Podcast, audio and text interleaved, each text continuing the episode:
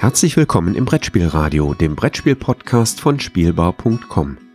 Heute eine Episode Das Thema mit Georgios Panagiotides und Jürgen Karler.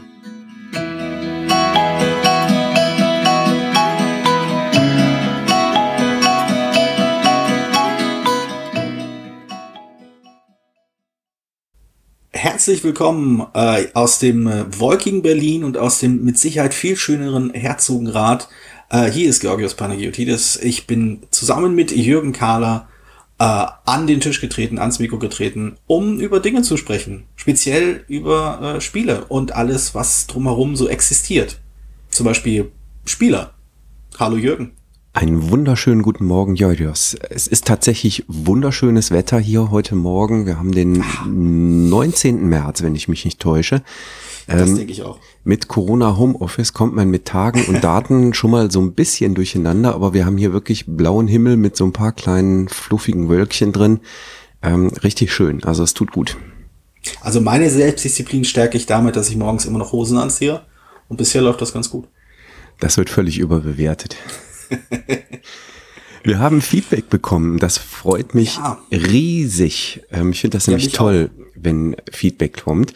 Und zwar kam Feedback vom Jens und der Jens hat, äh, nein, Entschuldigung, äh, vom Florian äh, kam Feedback.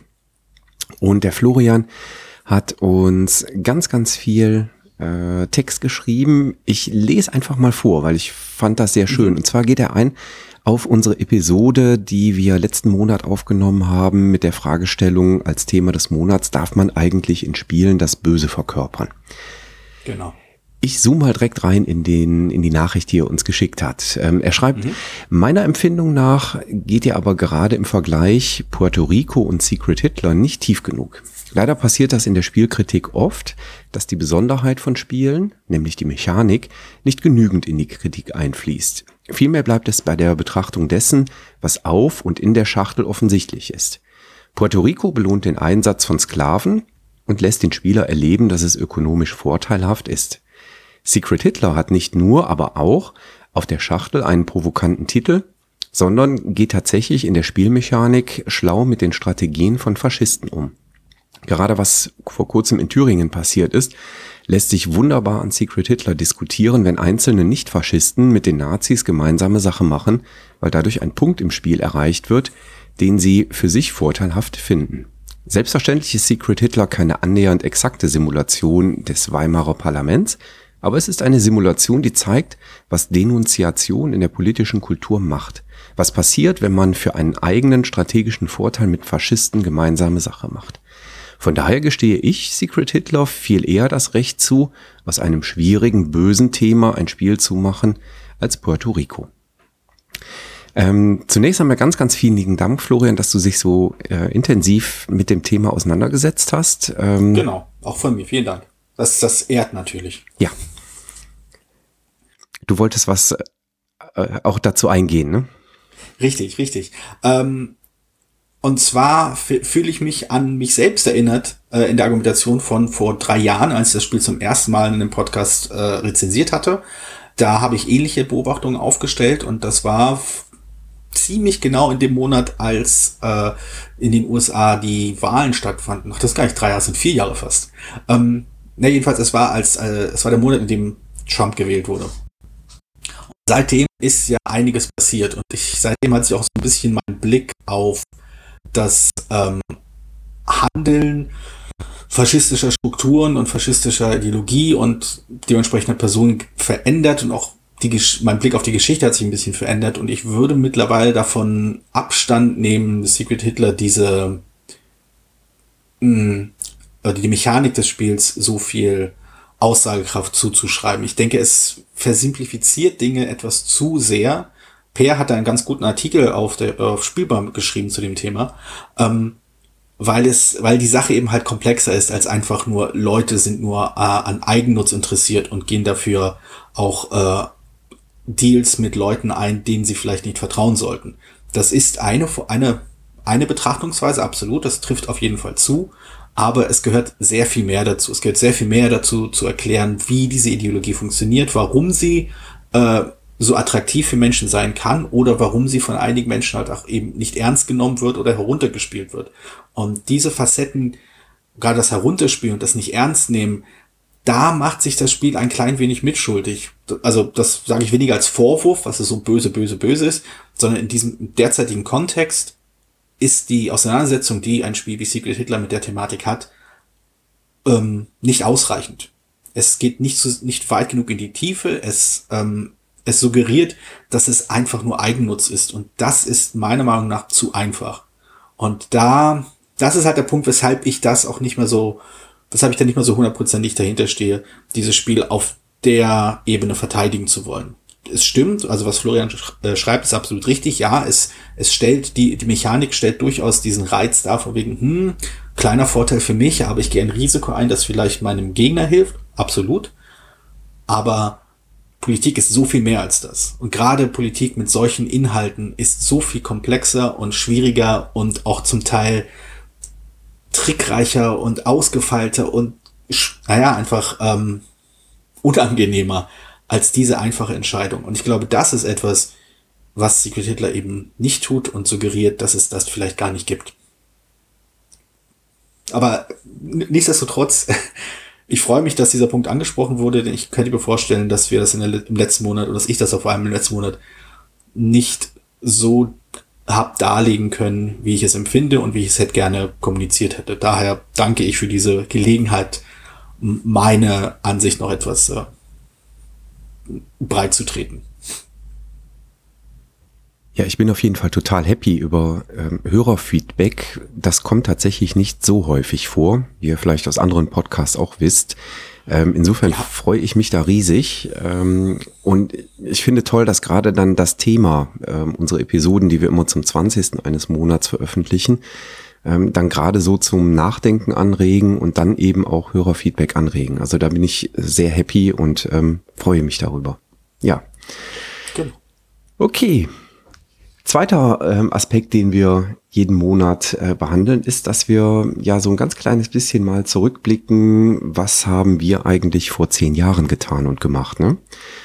Und mhm. ich habe mal in meine Liste reingeguckt und vor zehn Jahren haben wir ganz, ganz viel und wir waren uns da jetzt im Vorhinein unsicher. Heißt es Tobago oder Tobago? Oder wird es vielleicht sogar noch anders ausgesprochen?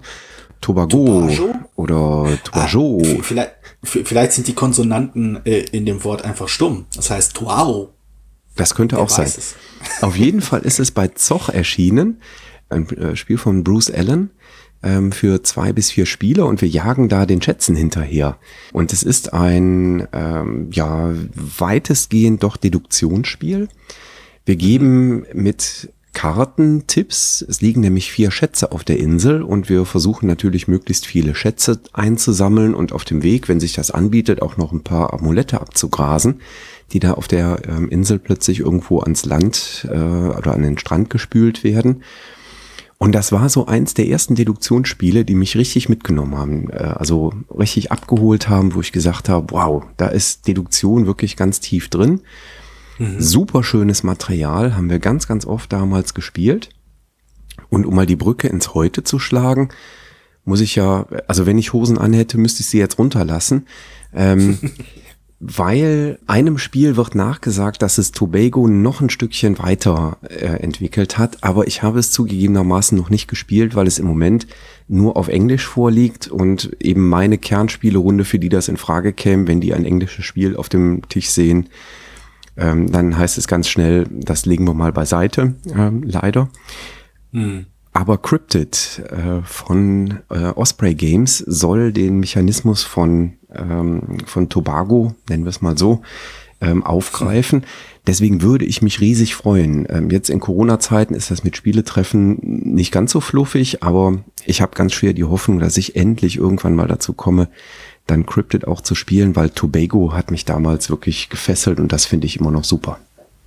Ja, also äh, ich habe jetzt Cryptid, glaube ich, ein, zweimal gespielt, vielleicht sogar dreimal. Äh, ich kann zumindest sagen, dass die äh, Sprachbarriere vorhanden ist, ohne Frage. Aber wer sich die Zeit nimmt, die Hefte, die man halt benutzt, also diese, so, ein, so ein Doppelblatt, äh, in dem die Tipps drinne stehen, äh, einmal zu übersetzen könnte sich theoretisch damit behelfen, es auch in einer rein deutschsprachigen Runde äh, spielen zu können. Es dau dauert halt und es ist halt ein bisschen Aufwand, äh, aber es ist theoretisch möglich für Leute, die es unbedingt ganz schnell äh, spielen wollen. Ansonsten müssen wir halt hoffen, dass es sich ein, äh, ein kluger deutscher Verlag schnappt und eine Übersetzung anlegt und diese dann hier vertreibt. Denn auch ich würde das gerne mit äh, meinen äh, Spielfreunden spielen, wenn es dann irgendwann soweit ist, die vielleicht nicht so große Lust auf englischsprachige Spiele haben. Ja, also ganz dicke äh, Empfehlung, schnappt euch die Lizenz von Osprey. Ich befürchte nur, dass mhm. im Moment sind die ja bislang oder zumindest bislang sind die ja immer sehr zurückhaltend gewesen, was ähm, fremdsprachige Lokalisationen angeht. Ähm, ich weiß nicht, ob sich da irgendwas bewegt äh, irgendwann ja. mal, aber die haben ja schon einige Spiele, wo ich sagen würde, das wäre schon schön, wenn die in Deutsch verfügbar wären. Ach ja, genau. Äh, der, ich weiß nicht, inwiefern man das quasi unter Befangenheit noch anmerken sollte. Der, der Peer, der ja auch zu, zur Spielbar gehört, ist ja seines, äh, seines Zeichens ebenfalls Spieleautor und erfolgreich noch dazu und hat auch, äh, ich glaube, mindestens, ich glaube, ein, eins seiner bekannten Spiele, The Lost Expedition, äh, erscheint bei Osprey und äh, der Ableger davon ebenfalls. Judge äh, Dredd, ne? Judge Dredd, genau. Also wir empfehlen äh, Cryptid nicht, weil wir den Pair kennen und Osprey und überhaupt, sondern weil wir, weil ich zumindest Cryptid gespielt habe und wirklich für sehr, sehr gut halte aber ja, nur so der Vollständigkeit halber, falls hier jemand uns böse Dinge unterstellen möchte. Ach nein, das glaube ich nicht. Was hast du denn vor, nicht. was hast du denn vor zehn Jahren gespielt? Vor zehn Jahren gespielt oder entdeckt habe ich Dominion. Ähm, das kennt vielleicht niemand. Ähm, so ein kleines Kartenspiel mit ganz wenig Erweiterung. Äh, ja, der, der Ur-Deckbilder schlechthin.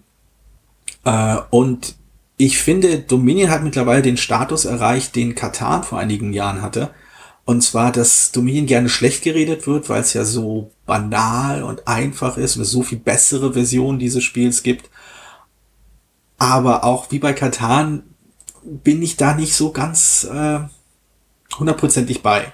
Zum einen kenne ich halt viele der, der angeblichen Verbesserungen äh, zu Dominion und es stimmt durchaus, dass viel Spieler daran mehr interessante Dinge sehen und finden und auch spielen können, aber die Stärke Dominions liegt meiner Meinung nach schon in seiner Stringenz, liegt darin, dass äh, das klar ist, was man machen soll, dass, dass man, dass klar ist, womit man sich beschäftigt und wie und dass das Spiel eben aufgrund seiner Schlichtheit, seiner verhältnismäßig einfachen Struktur und der schnell erfassbaren Problematik oder in dem Fall äh, Aufgabe, die man hier erfüllen muss, äh, einem sofort sofort reinziehen kann. Und damit kriegt man halt wirklich eine Menge Leute an den Tisch oder kann sie für ausgefallenere Spielkonzepte interessieren, ähm, als es bei den, sagen wir mal, anspruchsvolleren Deckbildern wie Ascension oder, oder Star Realms zum Beispiel der Fall ist.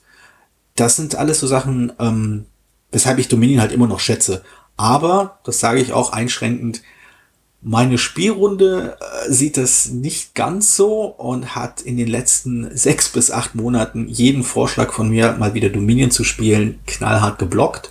Von daher sehne ich mich durchaus danach, mal wieder Dominion zu spielen, weil meine äh, letzte Erinnerung in das Spiel doch etwas her ist. Aber ich denke, Dominion ist solide. Ja, es ist nicht sonderlich thematisch, aber es funktioniert gut. Es, es gibt einen Grund, weshalb es so eingeschlagen hat damals und immer noch präsent ist und weshalb ähm, der Verlag immer wieder versucht, in dem, ja, ich glaube, es ist Rio Grande in den USA, ähm, jetzt richtig in mehr Erweiterungen investiert, die das Spiel vielleicht nicht zwingend braucht, aber na, es gibt halt einen Markt, die man, äh, den man bedienen könnte und daher der betriebswirtschaftliche Gedanke ist halt da in voller Aktion. Ich muss zugeben, ich bin da auch in der Vergangenheit hängen geblieben. Ähm, ich habe bei Dominion alles von Hans im Glück aber den Wechsel dann zu ähm, Ass Altenburger, den habe ich nicht mehr mitvollzogen ah. ähm, und war dann zufrieden mit alledem, was es von Hans im Glück damals gab. Absolut, absolut. Sehe ich genauso. Ich habe, glaube ich, zwei Erweiterungen. Ich hatte mal zwei der kleinen, aber die habe ich weitergegeben, weil die nie auf den Tisch kamen. Das, es reicht für Leute wie, wie mich, die Spiele selten mehr als äh, fünf oder sechs Mal spielen können, bevor dann irgendwas Neues auf dem Tisch landet. Ja, prima. Lass uns in die Neuzeit kommen, ins Heute, Jawohl. ins Hier und Heute. Was spielen wir denn im Moment gerne? Bei uns äh, kommt äh, eine Plastikwucht gerne auf den Tisch. Ähm, keine Angst, mhm. keine Miniaturenspiele. Ähm, die holen mich irgendwie, ja, die holen mich nicht ab, muss ich ganz ehrlich zugeben. Also ich habe hier, ich habe hier ein Miniaturenspiel liegen. Ähm, das habe ich selber letztes Jahr in der Osterauktion von Beeple ähm, ersteigert. Ähm, ich muss zugeben, oh, ich habe es noch nicht mal aus dem Karton rausgeholt. Also ich wollte einfach mal ein, ein Miniaturenspiel haben und das war in der Osterauktion. Die werden wir übrigens auch dieses Jahr wieder machen. Ich habe das können wir schon mal ankündigen. Genau, wird, genau. Ähm, also jetzt kurz vor Ostern werden wir wieder ähm, für einen guten Zweck ähm, Spiele äh, versteigern. Ähm, also da gerne schon mal der Hinweis, schaut in den nächsten Tagen und Wochen mal auf beeple.de. Dort gibt es dann die entsprechenden Hinweise, auch auf den Social Media Kanälen von Beeple. Und letztes Jahr war da ein Auktionsartikel drin, der hatte bis kurz vor Ende, hatte der immer noch kein geboten. Da habe ich gesagt, naja, es kann ja wohl nicht sein. Also ne, hier, die Spiele sollen für einen guten Zweck weggehen. Und dann habe ich das mal ersteigert. Äh, jetzt habe ich einen riesen Karton mit äh, ganz tollen modellierten Miniaturen hier, aber ich habe es äh, noch nicht angepackt. Dennoch ein Spiel mit, mit ein bisschen Plastik drin, ähm, muss ich zugeben. Moment, Moment Jürgen. Ja. Du, du, kannst nicht so lange teasen und nicht wenigstens einmal den Namen des noch nicht gespielten Miniaturenspiels nennen. Ja, super. Musst du nachschauen gehen. Oh Keine. Ahnung. Hose, Hose runter. Du kannst sehen, wie wenig mich Miniaturenspiele anfixen. Okay, äh, äh, okay. Also, gut. Ähm, ich, du, ich bin ganz ehrlich, ich weiß gerade tatsächlich nicht, welches Spiel da in diesem braunen Karton drin schlummert. Äh, es ist irgendein Miniaturenspiel. Ah, okay. Irgendwas, was mal okay. bei Kickstarter gelaufen ist, glaube ich. Ah ja, ja. Und was letztes Jahr ja, in der Bibel-Auktion für Ostern für den guten Zweck war. Ja, hervorragend. Da haben wir auch thematisch schon unser eigenes kleines Deduktionsspiel für die, für die Zuhörer. Äh, wer möchte vielleicht auf Twitter, wenn er diese, wenn dieser äh, Folge hört, einen mal raten, um welches Spiel es sich handeln könnte, ohne halt nachzuschauen. Ein educated guess. genau. ja, sehr schönes Zwischenspiel. Ähm, genau. Nein, aber das Spiel, was wir im Moment äh, unheimlich gerne spielen, ähm, da ist auch ein bisschen Plastik drin, ähm, allerdings nicht als Miniatur, sondern das Spielmaterial besteht aus einer großen Plastikscheibe, nämlich Perfect Match. Und bei Perfect Match finde ich so toll, dass man sich gegenseitig einschätzen muss. Ne? Das ist ja das Spiel, man mhm. Ähm, ein, ein Tippgeber kriegt eine Skala vorgegeben und muss jetzt einen Tipp geben, um möglichst genau auf einer Skala zwischen ganz weit links und ganz weit rechts ähm, eben den Zeiger an die gewünschte Stelle äh, positioniert beko zu bekommen von seinen Mitspielern.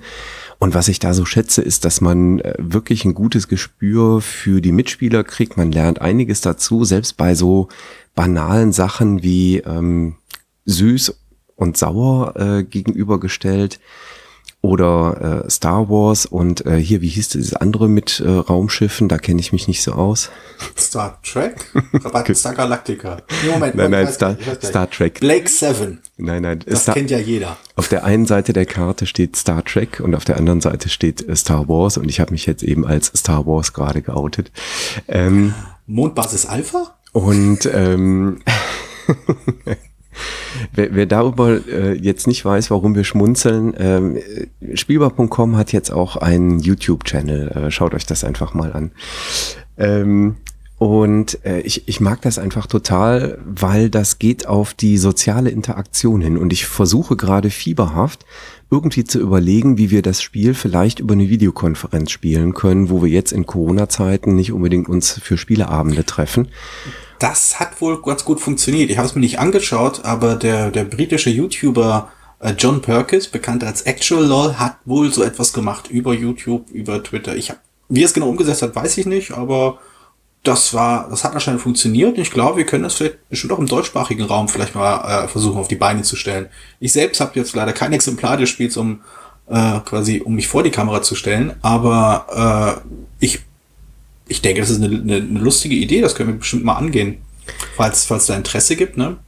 Sagt uns doch Bescheid, wie, wie Jürgen schon gemerkt hat, wir, wir lieben Feedback. Ja. Ähm, und ich liebe Perfect Match, muss ich zugeben. Also ich finde das ein ganz, ganz tolles Spiel, ähm, um die Runde kennenzulernen und ähm, auch, dass man so in, in zwei Teams gegeneinander spielt, das bringt dann so den, den notwendigen Table Talk äh, in dem in dem Kontext auch mit rein, ja, wo man dann auch mal vielleicht so eine flapsige, manchmal auch eine gehässige Bemerkung über das andere Team fallen lässt. Ich finde das hm. einfach wunderschön. Also ganz, ganz tolles Spiel, ähm, was dem äh, Wolfgang Barasch da gelungen ist. Ist erschienen bei, bei Schmidt Spiele, ne? Genau, genau. Also auf jeden Fall ein sehr, äh, also ich habe es jetzt ein, ich glaube zweimal spielen können. Ich, ich, es hat mir auch sehr gut gefallen. Wir waren in einer verhältnismäßig kleine Runde. Ich kann mir gut vorstellen, dass in einer größeren Runde, haha, ähm, also das Haha galt vor allem halt den derzeitigen Umständen und dem, der Vorstellung einer großen Runde. Durchaus besser funktioniert, aber auch in einer kleinen Viererrunde hat das Spaß gemacht. Ich kann mir sogar vorstellen, dass es zu zweit selbst noch gut funktioniert. Einfach nur, weil äh, das Einschätzen, wie du es bereits gesagt hast, halt unglaublich viel Spaß macht. Und ähm, um auch auf die Gefahr hin quasi äh, so zu wirken, als würde ich äh, die, die Beobachtung anderer Kritiker einfach nur nachäffen. Es stimmt durchaus, dass der Reiz des Spiels weniger halt in dem Wettbewerb liegt, sondern halt einfach der, der, das Kernelement des Ganzen, dieses Einschätzen, dieses vielleicht ähm, diesen Zeiger nach rechts oder nach links bewegen, um ungefähr abzuwägen, was hat denn der Tippgeber gemeint mit dem Tipp Raumschiffe? Irgendwie ist das besonders futuristisch oder weniger futuristisch und wenn ja, wie weit? Ähm, das, das hat, das ist spannend, das ist interessant, das zieht einen mit rein, eben weil man sich in andere Leute hineindenken muss und weil der Tippgeber ebenfalls sich in, in die, äh, in die andere, äh, in, den, in den Gegenspieler oder nicht in den Gegenspieler, in den Mitspieler hineindenken, versucht einen Tipp zu geben, der irgendwie das kommuniziert, was er kommunizieren möchte. Ähm, es macht einfach Spaß, sich auf, auf diese, quasi über den Umweg mit seinem Gegenüber auseinanderzusetzen, ihn, äh, ihn oder sie einzuschätzen, herauszufinden, wie äh, sie die Welt sehen und so, wie sie, wie, wo sie zum Beispiel, also was Pizzabeläge angeht, was sie vielleicht ekelhaft finden und was sie völlig, völlig lecker finden und solche Sachen. Da hast, das hat sehr, sehr viel Potenzial, ähm, quasi als Eisbrecher Leute zusammenzubringen, zum Reden zu bringen, einfach Spaß zu haben und einfach Gemeinsamkeiten zu finden. Und das ist zumindest ein Aspekt, den ich persönlich für sehr, sehr wichtig halte beim Spielen in jeder Art. Aber den äh, Perfect Match, äh, was übrigens Deutsch ist für Wavelength, haha, ähm, sehr gut einfängt. Man hat halt wirklich eine Auseinandersetzung, also eine positive Beschäftigung mit seinem Gegenüber. Und das, das wünsche ich mir halt einfach von jedem Spiel. Und äh, Perfect Match gelingt das sehr, sehr gut. Ich bin übrigens ähm, da in einem spannenden Zwiespalt. Ich bin ja immer derjenige, der sagt, so Punktwertungen bei solchen Spielen, Konzept oder so ja. ist da auch ein Beispiel, braucht kein Mensch. Ja, niemand braucht Punktwertung bei sowas. Genauso bei bei Just One oder so. Äh, bei Wavelength äh, Length, äh, oder äh, Perfect Match eben im Deutschen äh, finde ich die Punktwertung gar nicht mal so schlecht, muss ich zugeben. Und ich glaube, das liegt daran, weil die Punktwertung ähm, auf so einer äh, kleinen, kurzen Skala ist. Also man, man spielt ja nur mhm. bis, ich glaube, zehn Punkte sind's, äh, die man da in, den, äh, in der Schachtel entsprechend einstellt. Das hat, bedeutet im Regelfall, dass man so nach äh, drei Runden, wenn es gut läuft, oder vier Runden, wenn es ähm, vielleicht mittelmäßig läuft, ähm, oder fünf Runden, wenn es ganz schlecht läuft, ist eines der Teams eigentlich schon äh, an der oberen Grenze der Punkteskala angekommen. Und genau da finde ich die Punkteskala bei äh, Perfect Match gar nicht mal so schlecht, weil das regt dazu an zu sagen, okay, komm, jetzt stellen wir die Teams nochmal anders zusammen. Hm. Und mischen nochmal also, durch. Ne? Wir spielen nicht ja. nur linke Tischhälfte gegen rechte Tischhälfte, ähm, sondern wir spielen einmal bis zehn Punkte und dann spielen wir ähm, Jungs gegen Mädchen und ähm, danach spielen wir alle über 1,80 gegen alle unter 1,80 großen und mhm. äh, ähnliche Dinge. Und da finde ich die Punkteskala gar nicht mal schlecht, weil es dazu anregt, wir spielen sowieso äh, irgendwie zwei Stunden am Stück, weil es einfach so Spaß macht. Mhm. Aber wir mischen dann zwischendurch die Teams einfach mal durch. Und das, ja. dafür finde ich die bei dem Spiel ausnahmsweise tatsächlich echt gut. Also ich würde auch zumindest sagen, dass man äh, die Punktewertung nicht unterschätzen sollte. Also aus, aus Designperspektive finde ich auch sehr, sehr klug gewählt. Gerade halt die Art und Weise, wie Punkte verteilt werden, wie viele Punkte verteilt werden und äh, wie viele Punkte man insgesamt sammelt, bevor das Spiel theoretisch einen Abschluss findet und wie du sagst, äh, von vorne anfangen kann. Da ist, äh, das ist ziemlich klug gemacht. Also alles, was du gesagt hast, äh, die Geschwindigkeit, äh, die Tatsache, dass halt eine, eine, eine um, es, um, um mal das aufzugreifen, ein Perfect Match, eine exakte Einschätzung gibt dir halt vier Punkte, gibt dem Team, das, das halt das richtig eingeschätzt hat, vier Punkte, was halt fast die Hälfte der, der insgesamten Punktzahl ist. Und wenn man total daneben liegt, dann äh, aber das Gegenteam richtig eingeschätzt hat, in welche Richtung man dann äh, eigentlich die richtige Antwort liegt, äh, werden auch wieder Punkte verteilt. Das gibt dem ganzen Spiel eine Geschwindigkeit und einen, einen Schwung, der einen von einer Frage zur nächsten treibt. Und der, das Resultat ist halt genau das, was du beschreibst, Jürgen. Du bist schnell, das Spiel hat quasi schnell einen Abschluss gefunden. Du fühlst dich halt, du hast halt das Gefühl, okay, wir haben eine Runde, wir haben quasi ein ganzes Spiel zu Ende gespielt, aber das ging so schnell. Ich hatte so viel, ich war so im, im, im Fluss drin, ich möchte jetzt noch mal. Und deswegen, es wird ja immer gesagt, dass Partyspiele keine Punktewertung brauchen. Und das ist, ja, brauchen, es trifft durchaus zu, aber Punktewertung können in einem äh, Partyspiel klug eingesetzt werden, um halt so Leute äh, zu motivieren, äh, neu, äh, neuen Ansporn zu, äh, zu verleihen und halt einfach einen Grund zu geben, weshalb man noch eine Runde spielen möchte. Und das macht äh, Herr Warsch mit diesem Spiel wirklich sehr gut. Vielleicht nicht nur Herr Warsch alleine, vielleicht auch seine, äh, seine Redaktion, die ihm da geholfen hat. Oder ich weiß es halt alles nicht. Aber das ist wirklich gut, wirklich gelungen und das sollte man äh, nicht von der, also nicht ignorieren, bloß weil das Worteraten so viel Spaß macht. Also Design ist halt, zeigt sich halt auch vor allem an diesen kleinen, an kleinen Dingen und manchmal auch an der Mechanik. Und ich finde, und damit können wir jetzt, äh, also ich glaube, wir hatten noch nie eine bessere Überleitung ähm, zum, zu unserem Thema des Monats, nämlich wir haben uns als Thema des Monats ausgedacht, wie bringen wir eigentlich Menschen zum Hobby Brettspiele? Wobei ich von Anfang an einschränken muss, nicht jedes Hobby ist ja für jeden geeignet. Also man muss auch nicht die Menschen zwingen, äh, jetzt äh, Brettspiele zu spielen. Aber es gibt auch ganz, ganz viele Menschen, die äh, schlicht und ergreifend gar nicht so die Erfahrung haben, Brett zu spielen, die man dann vielleicht doch, wenn man sie richtig anpackt ähm, und sie richtig anteasert, reinholen kann. Perfect Match ist so ein Beispiel. Da muss ich keine Spielregel erklären. Ähm, wenn ich das auf äh, Spielen für Toleranzveranstaltungen mitnehme, dann stelle ich das auf den Tisch, fange an, das Ding aufzubauen. Ich gebe den ersten Begriff, äh, ohne irgendwas zu erklären, um was es geht, und sage denen so hier, von der, auf der Skala von X bis Y, wo würdet ihr denken, dass ich diesen Begriff einordnen würde? Und dann äh, legen die einfach los, ohne dass ich irgendwas erklärt hätte. Und dann, wenn dann die Skala aufgedeckt wird und die Punkte verteilt wird, dann erkläre ich die Punkteverteilung und dann hat es aber schon jeder verstanden. Also das ist so ein Beispiel, wie man Menschen ans Spiel bekommt, meines Erachtens nach. Ein Spiel so einfach vom Einstieg gestalten, dass äh, jemand, der Erfahrung damit hat, andere sofort reinholen kann. Ohne groß erklären zu müssen quasi. Das ist ein guter, sehr, sehr guter Ansatz, der sich gerade für öffentliche Veranstaltungen prima eignet. Ne? Mhm. Also da habe ich schon die Erfahrung gemacht, dass wir das dann auf dem Tisch hatten und dann kamen Leute eben rein, also weil da, da gibt's jetzt nicht so eine fixe Anfangszeit, wo alle da sein müssen, sondern plätschern, plätschern halt Gäste nach und nach rein. Das war noch ja. vor Corona. Ach mein Gott. Und als man noch frei rumlaufen durfte in mehr als äh, in Gruppen von mehr als zwei Personen. Ja, und dann äh, so nach dem Motto, ah hier, äh, spielt doch mal direkt mit hier. Ich habe gerade den und den Begriff gesagt. Äh, was glaubt ihr auf der Skala? Wo würdet ihr den einordnen? Und dann können die direkt mitmachen. Das finde ich finde ich sehr geeignet.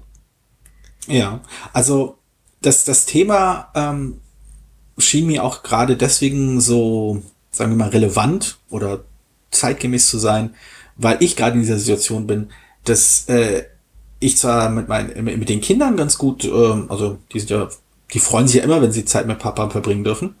Noch. Aber äh, meine Partnerin zum Beispiel, die äh, spielt mal mit, aber hat jetzt nicht so den Bezug zu, de, zu, zu dem Thema, das ich so habe. Und ähm, habe ich mir so ein bisschen Gedanken gemacht, was denn so die Punkte sind, die, die Elemente, die man nachdenkt und was du vorgeschlagen hast, äh, Jürgen, so ein Spiel wie Perfect Match, einfach schnell zu erklären und so. Ähm, ja, prinzipiell schon, aber ich glaube, man muss die Sachen auch ein bisschen auspacken, denn es hat vielleicht auch nicht jeder ähm, eine große Auswahl an einfachen Partyspielen in seinem Regal zu stehen. Gerade wer etwas länger quasi im Hobby ist und sich seine eine persönliche Nische gesucht hat, Spiele, die ihm oder ihr besonders gut gefallen, ähm, da fallen oft keine Partyspiele runter. So ist zumindest meine Erfahrung.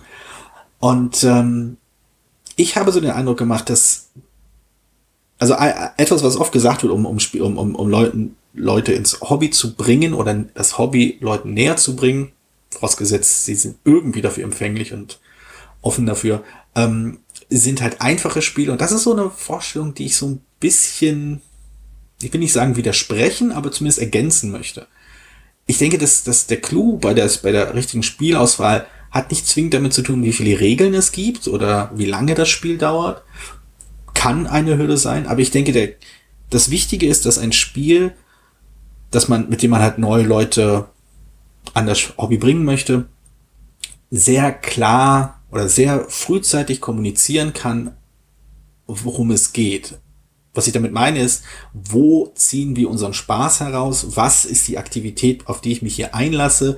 Was für ein Erlebnis werde ich hier haben? Und, so und da sind Partyspiele durchaus äh, zugänglich, sowas wie Perfect Match, was wir gerade erwähnt haben, weil dort die Nähe zwischen dem, was ich tue und dem, was mir Spaß macht, unglaublich eng ist. Ähm, deswegen habe ich vorhin auch noch kurz Dominion erwähnt. Auch da ist man nach ein, zwei Schritten sofort drin, dass man weiß, ah, okay, die Knobelei, wie ich die Karten hier kombiniere, das ist reizvoll, das macht Spaß. Bei Perfect Match ist es halt von ah, richtig einschätzen, was der andere gedacht hat und dann sieht man auf der Punkte, auf diesem, dieser Skala, wie gut ich, wie, ob ich richtig gelegen habe. Es ist sofort klar, was man hier tut und wo man quasi die Bestätigung oder den, den Spaß herausholt. Und bei etwas komplexeren Spielen, äh, bei, gerade bei den unter vielen Spielern so beliebten Eurogames, und ich nehme mich da ja auch nicht aus, ist es schwieriger zu kommunizieren, warum diese Dinge Spaß machen. Also wenn ich zum Beispiel sowas wie äh, Food Chain Magnate auf den Tisch packe, was halt ein umfangreiches, komplexes, tiefes und angeblich auch sehr gemeines Spiel ist, fällt es mir schwer, also ich kann in Worte fassen, was daran Spaß macht, aber wenn man das Spiel spielt dauert es recht lange, um zu begreifen, wo der Reiz liegt. Wo ist denn, also zu viel davon wirkt wie Arbeit, zu viel davon wirkt wie äh, sich irgendwie mit, mit diesen komplizierten Regeln auseinandersetzen. Und der Spaß ist ja irgendwo so ein bisschen vergraben unter den Mechanismen, die das Spiel benötigt, um halt die Herausforderung zu liefern, an der man sich abarbeitet, beziehungsweise an der man halt Spaß hat.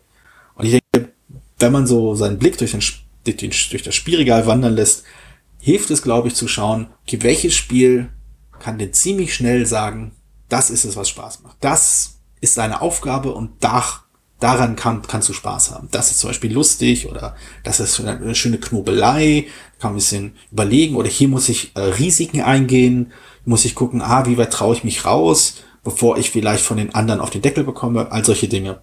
Und den Blick dafür zu schärfen, ähm, hilft, denke ich, ungemein, um auszuwählen, welches Spiel vielleicht für bestimmte Spielgruppen besonders gut ist. Oder für bestimmte neue Spieler vielleicht gut funktioniert. Wo man weiß, dieses Spiel ist direkt. Sagt ihr sofort, das hier macht Spaß.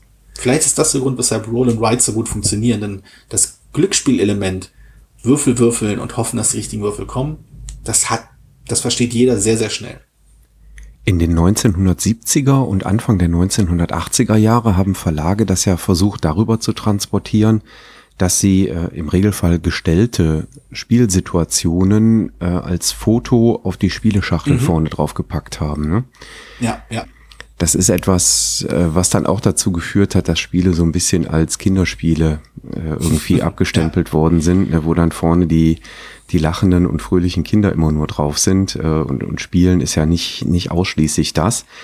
Da haben wir uns so ein mhm. bisschen von weggelöst. Aber auf den Schachtelrückseiten findet man heute ganz oft, stelle ich das fest, bei Spielen, die eben diese Charakteristika, wie, sie, wie du sie gerade beschrieben hast, erfüllen, ähm, hinten so Ansätze. Also da steht dann drauf in ein, zwei, drei, vier Schritten, wie zum Beispiel der eigene Spielzug funktioniert, was man tun muss. Ne? Genau. Gerade bei Roll and Ride. Wirf die Würfel, such dir was aus äh, und der Rest ist für die anderen oder so. Ähm, das kann man auch hinten auf der Spieleschachtel ganz toll visualisieren. Also ich glaube, das ist auch mhm. ähm, ein ganz wichtiger Aspekt, um Menschen, die vielleicht auch einfach irgendwie im Kaufhaus äh, durch die Gänge tapern und ähm, ja sich denken, okay, wir werden jetzt die nächsten Wochen wahrscheinlich viel zu Hause sein. Was könnten wir denn äh, machen, außer Netflix schauen? oder äh, Amazon Prime oder Apple TV äh, oder Disney äh, oder was auch immer, um auch mal die Marktmitbewerber äh, zu nennen. Ähm, was könnte man denn machen? Ganz schlecht dafür bezahlt, dass er die ganzen Sachen nennt. Also viel zu schlecht, also, finde ich. Viel zu schlecht. Viel zu schlecht bezahlt. Und äh, aber das ist zum Beispiel eine Möglichkeit, das äh, ja tatsächlich umzusetzen. Die die Käufer oder an der Stelle sind es dann ja tatsächlich Käufer reinzuholen. Mhm. Ähm, das funktioniert ja. ja auch bei öffentlichen Spieletreffen. Da nehmen die Menschen die Schachtel in die Hand, drehen die um wenn dann hinten so nichtssagender Flufftext drauf ist, ähm, der einem irgendwie so gar nicht transportiert, ähm, was das Spiel macht, dann äh, wird das auch schnell wieder zurückgestellt. Ähm, mhm. Also wenn man irgendwie die Möglichkeit hat, ich glaube, das ist eine Möglichkeit und eine zweite Möglichkeit, die auch mittlerweile auch auf den Schachteln von außen sofort präsent ist, äh, ist die Möglichkeit mit einem QR-Code äh, zu arbeiten und zu sagen, es gibt da ein Video, das erklärt dir das Spiel. Das nimmt auch schon mal eine Hürde. Weil ja, ja. viele Menschen haben halt Bedenken vor dem, ich muss da jetzt eine Regel lesen. Hm.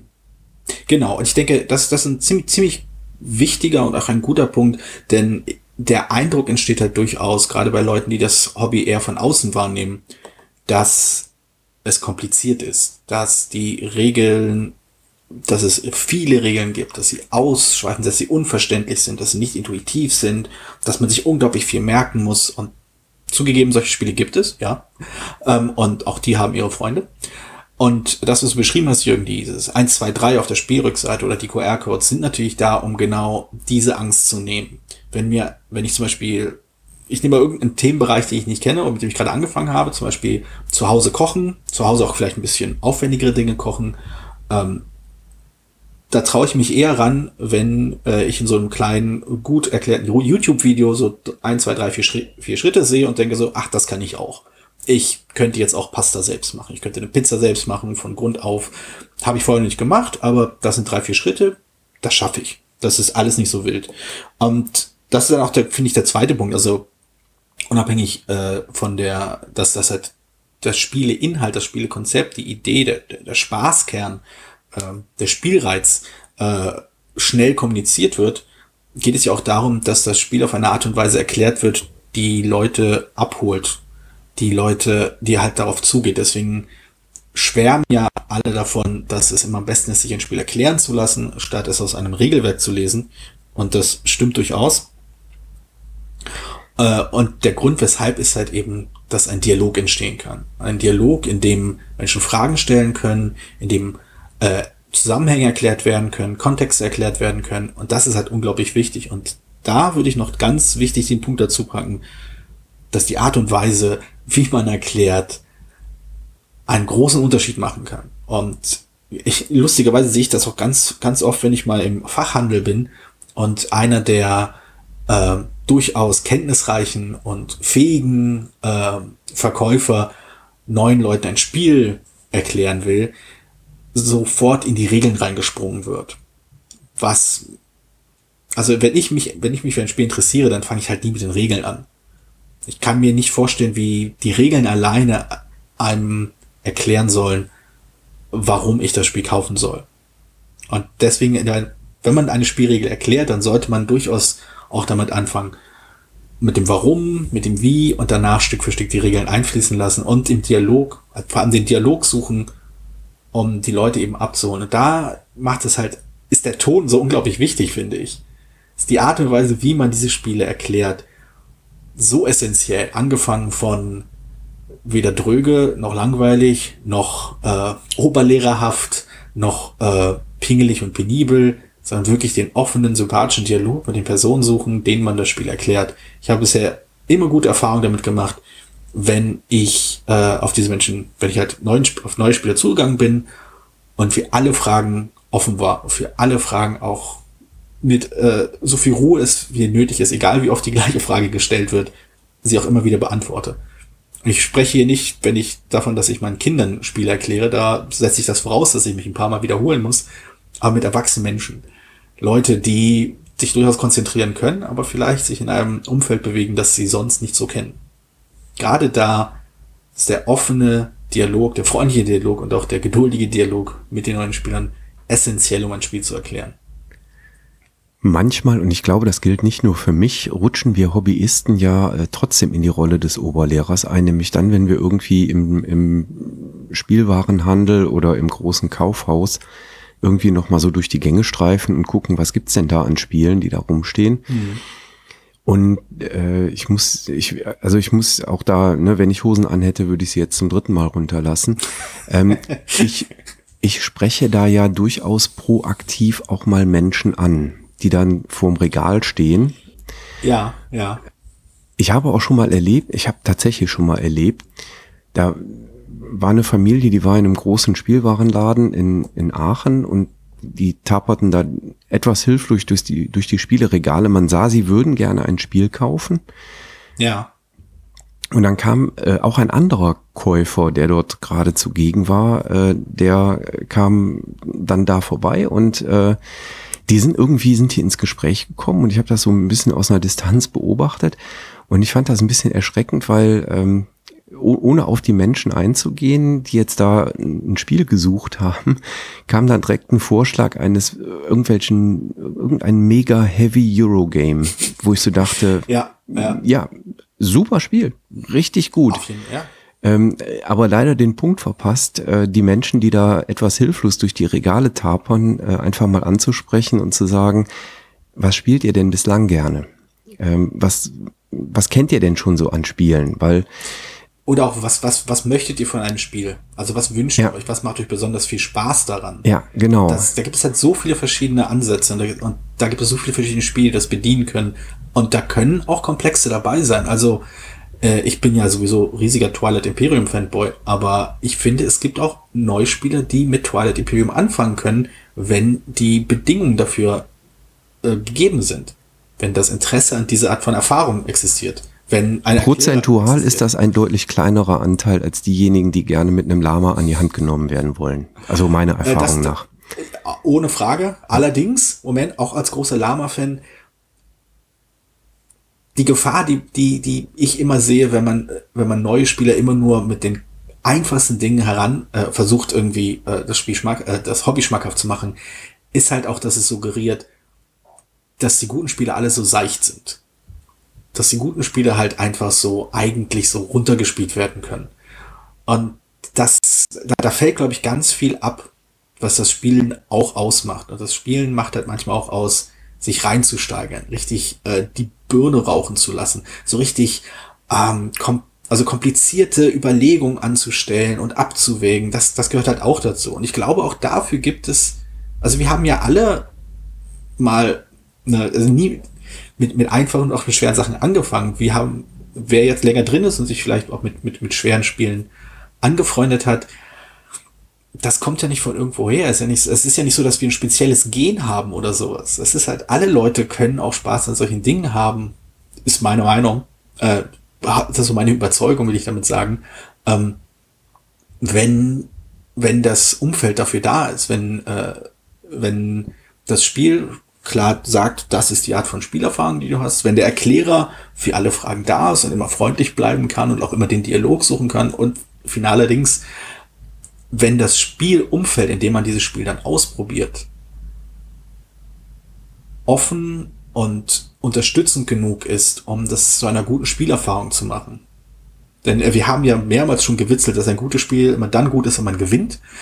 Ähm, und das meine ich diesmal gar nicht. Ich meine eher, dass ein gutes Spielumfeld auch einem das Gefühl gibt, dass man zwar haushoch verloren hat, aber dennoch Grund hat, wiederzukommen und diese Spielerfahrung neu machen zu wollen. Und diesen Bogen zu schlagen, das sehe ich in vielerlei Hinsicht, ist irgendwo auch, ähm, liegt irgendwo auf den Schultern der Spielgruppe, mit der man dieses erste komplexe Spiel spielt.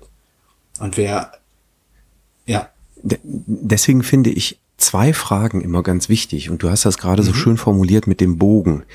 Ähm, wenn man jemanden hat, mit dem man jetzt vielleicht ein erstes Mal gespielt hat, dann ist ähm, meine Startfrage dann für den Spielerabend im Regelfall, was kennt ihr denn schon? Was spielt ihr gerne? Ja, so wie du das mhm. vorhin auch schön formuliert hast, was reizt euch am Spielen, was würdet ihr gerne mal erleben? Aber dann den Bogen schlagen, wenn man den Spieleabend oder den Spielenachmittag beendet hat, die Frage zu stellen, hat euch das Spiel gefallen, was wir jetzt heute gespielt haben oder die Spiele, die wir mhm. heute gespielt haben, was fandet ihr gut daran? Und ich stelle dann auch immer oder versuche dran zu denken, die Frage zu stellen, was wollen wir denn beim nächsten Mal mal spielen? Möchtet ihr mal in eine andere Richtung was kennenlernen oder möchtet ihr das nochmal spielen, weil es euch so gut gefallen hat? Weil gerade so bei öffentlichen Spieletreffs beispielsweise, wenn man dann jemanden hatte, der zum ersten Mal da war, ist das so das Punkt, da kann man denjenigen reinholen äh, und ja. ihn quasi bei der Stange halten. Und äh, das sollte ja dann Thema des Monats sein. Ne? Wie kriegen wir Menschen ins Hobby? Versuchen mhm. sie bei der Stange zu halten, sie immer wieder abzuholen. Und äh, abholen bedeutet an der Stelle auch beim Verabschieden nach dem ersten Spiele, Nachmittag oder Abend, eben einen Ausblick zu geben auf, hey, was könnten wir denn beim nächsten Mal machen? Weil das bringt auch ja. direkt so eine Verpflichtung mit sich. Äh, auch das ist so ein kleiner psychologischer Trick, ne? Wenn ja, ich dann jemand, äh, genau, also wenn, wenn ich dann jemand frage, so, ah, was sollen wir denn beim nächsten Mal mal angehen? Dann wird derjenige, wenn der dann eine Antwort gegeben hat, natürlich so ein bisschen psychischen Druck verspüren, beim nächsten Mal auch wirklich mit dabei zu sein und äh, zu ja. kommen. Ne? Wollen Sie gleich ein zwölf Monate Abo abschließen? Genau das. Und das wollen wir doch erreichen. Wir wollen doch die Menschen zum Spielen bringen. Und äh, das, also ich glaube, das Wichtigste ist, dass, dass das halt nicht klappt, wenn man den Menschen seinen eigenen Spielegeschmack überstülpen möchte. Ja. Also ja. wenn, wenn jetzt mir versuchen würde, irgendjemand ein, ein, ein Partyspiel, wo man sich zum Affen macht, äh, oder ein Miniaturenspiel aufzudrücken, so nach dem Motto, das ist das Beste der Welt. Ja, ich glaube, dass Gloomhaven ein gutes Spiel ist, bin ich mir relativ ja. sicher. Du wirst mich trotzdem nicht dafür an den Spieletisch holen. Äh, ja. Das wird nicht funktionieren. Und wenn ich in eine Runde käme, wo gesagt wird, so, ah, hier, Jürgen, komm, jetzt, heute zeigen wir dir mal ein richtig geiles Spiel, Gloomhaven. Äh, und dann wird schon während der Partie gesprochen, oh, nächstes Mal spielen wir das dann weiter und dann machen wir Kampagne und, und, und. Da bin ich halt raus. Und so geht das ja, anderen Menschen ja. ganz genauso. Wenn man sie nicht genau. abholt, wenn man das nicht in das Setting reinbringt, dann klappt das nicht. Ich Meine glaube, Erfahrung. eine der, ja, auf jeden Fall. Also eine der Kern, äh, für meinen Empfinden Kernerkenntnisse, die ich irgendwann mal gemacht habe, war, dass ähm, für Leute, die das erste Mal, die ersten Kontakte mit diesem Hobby haben, ähm, die, die halten sich natürlich, orientieren sich natürlich an dem Spiel, aber was in Erinnerung bleibt, was wirklich prägt und was wirklich den, äh, die Lust auf mehr Spielen auslöst, ist halt eben nicht das Spiel selbst, sondern das, die Spielerfahrung in der Gruppe. Also wie habe ich mich empfunden, als wir dieses Spiel gespielt haben? Wie, wie eng war das, der Gruppenzusammenhalt? Wie positiv war das Erlebnis mit den anderen Spielern? Und ich denke, das ist so ein Punkt, gerade wenn man ein Interesse daran hat, Leuten das Spiel, äh, das Spielen nahe zu bringen, dass man halt auch darauf achtet, dass, um, um nochmal den Begriff aufzu, den du so schön benutzt hast, aufzu, aufzugreifen, dass man die Leute eben abholt, dass man das Gruppenerlebnis sucht, dass man dafür sorgt, dass sie eben ein positives Erlebnis haben. Das heißt nicht, dass sie gewinnen müssen, aber es heißt, dass alle Niederlagen eben, dass sie bei, bei Niederlagen oder bei Rückschlägen eben nicht alleine da sind. Das ist eine ganz, das ist eine kleine subtile emotionale Sache, die in solchen Spielen stattfindet. Dass, wenn man einen, den klassischen Eurogamer spielt, ähm, dass man halt dadurch, dass man eben so auf sich geschränkt ist und dann irgendwie einen Rückschlag erlebt, hat man auch immer das Gefühl, dass man alleine da sitzt. Und die einige der besten Erfahrungen hatte ich äh, in, also besten Erfahrungen mit Eurogames hatte ich, als ich mal in einer Runde gespielt habe, wo wir alle nur geächtzt und gestöhnt haben, wie kompliziert und schwierig das Ganze war. Und der Moment, wo ich das Gefühl hatte, ich bin nicht alleine mit meiner Schwierigkeit hier Punkte zu machen, ich bin nicht alleine damit, ähm, dass mein Plan nicht aufgeht, weil, irgend, weil ich irgendwas nicht bedacht habe oder weil irgendeine Entscheidung eines anderen Spielers mir quer gekommen ist. Das hat das Spiel so viel positiver gemacht, als es in anderen Runden der Fall gewesen wäre, in denen halt eben dieses, ha, super, ich habe 15 Punkte mehr als du, äh, so, so viel präsenter ist. Dass das, also wenn ich, wenn ich sage, dass das Gruppenerlebnis so essentiell ist, um Spieler, um neue Spieler in das Hobby zu holen, dann meine ich damit auch vor allem, wie wir mit diesen Dingen umgehen, wie wir mit der Erfahrung umgehen, Erfolge und Misserfolge zu verarbeiten. Sind wir, erleben wir sie gemeinsam oder erleben wir sie alleine? Und wenn wir sie alleine erleben, warum soll ich mich dann nochmal da an diesen Tisch setzen, um dann nochmal alleine in, in dieser Frustration und in dieser Niederlage halt zu versinken? Das würde mich in keinem anderen Bereich reizen. Wenn ich jetzt anfangen würde, was ich, kompetitives Volleyball zu spielen oder irgendein anderes Spiel, wo man halt, wo man halt eigentlich irgendwie im Wettbewerb miteinander steht und immer das Gefühl habe, ja, ich, ich, ich bekomme immer nur auf den Deckel, ich kann hier nicht punkten und alle anderen ziehen an mir vorbei, weiß ich nicht, ob ich da nochmal vorbeikomme. Ja. Das geht halt bei Sport wie auch beim Brettspiel. Ja.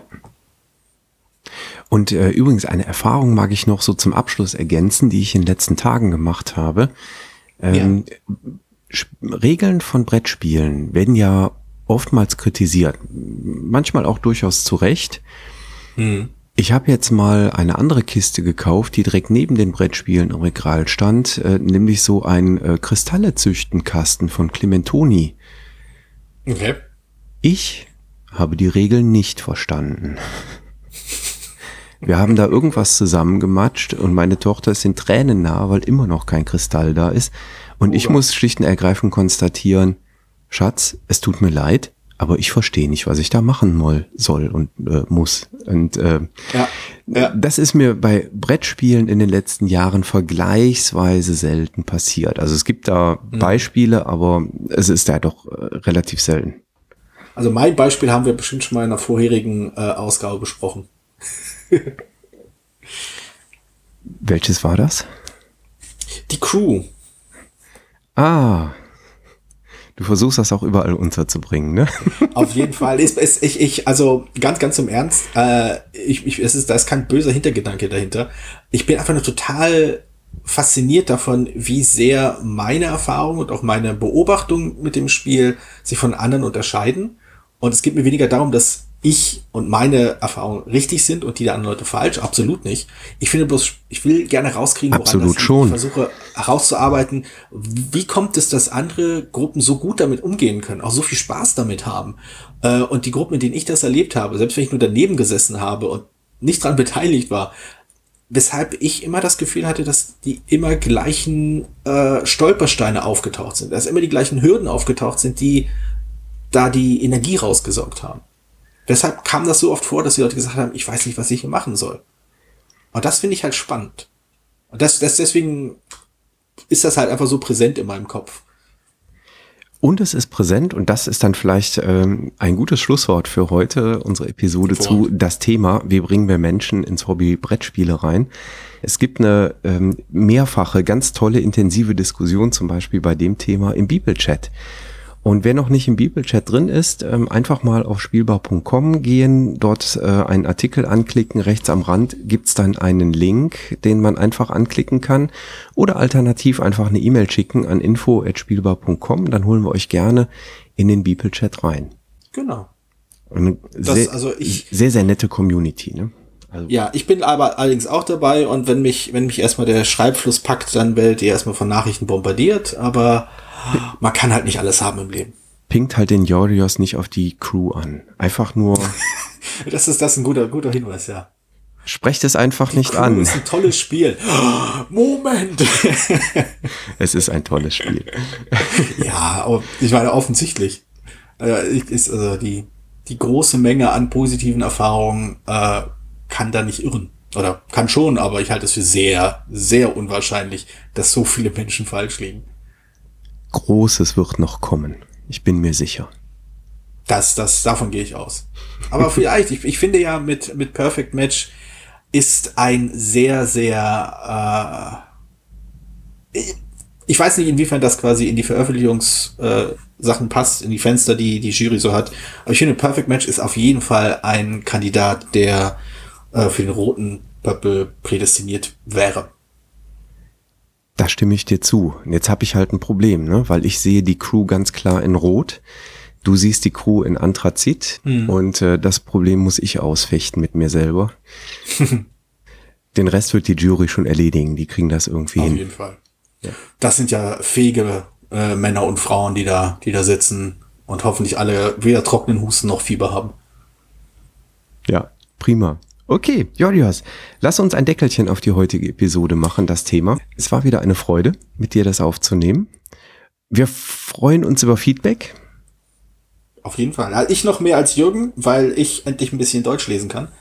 Ähm, aber ja, wir freuen uns ungemein über Feedback. Das ist immer toll. Man muss nicht lesen, man kann auch sprechen. Alles dazu jetzt gleich im Outro äh, mit den ganzen Kanälen, wie wir erreichbar sind. Dann würde ich sagen, bis zum nächsten Monat. Bis dann. Und äh, ich, du lässt mich ja immer nicht irgendwie freundlich sein bei diesen, bei diesen Aufnahmen. Vielen Dank, Jürgen. Es war eine Freude und es war eine Ehre, ein anspruchsvolles Gespräch mit dir zu führen. Jedes Mal. Bis dahin. Tschüss. Bis dann. Ciao. Vielen Dank, dass ihr diese Episode von Brettspielradio das Thema gehört habt. Wenn ihr euch mit uns austauschen möchtet, dann findet ihr uns auf Twitter. Jürgen unter spielbar-com und Jorios unter Joe Dizzy. Außerdem gibt es eine tolle Community rund um das Beeple Brettspiel Blogger Netzwerk. Hier nutzen wir Slack, eine kleine App für den Austausch mit Hörern, Lesern und Zuschauern. Falls ihr ebenfalls dazu stoßen möchtet, sendet einfach eine E-Mail an info@spielbar.com. Dann senden wir euch einen Einladungslink zu. Natürlich könnt ihr uns auch gerne Sprach- oder Textnachrichten zukommen lassen. Dazu erreicht ihr uns unter 01590 55 11 223. Bis bald, wieder hier bei Brettspielradio das Thema.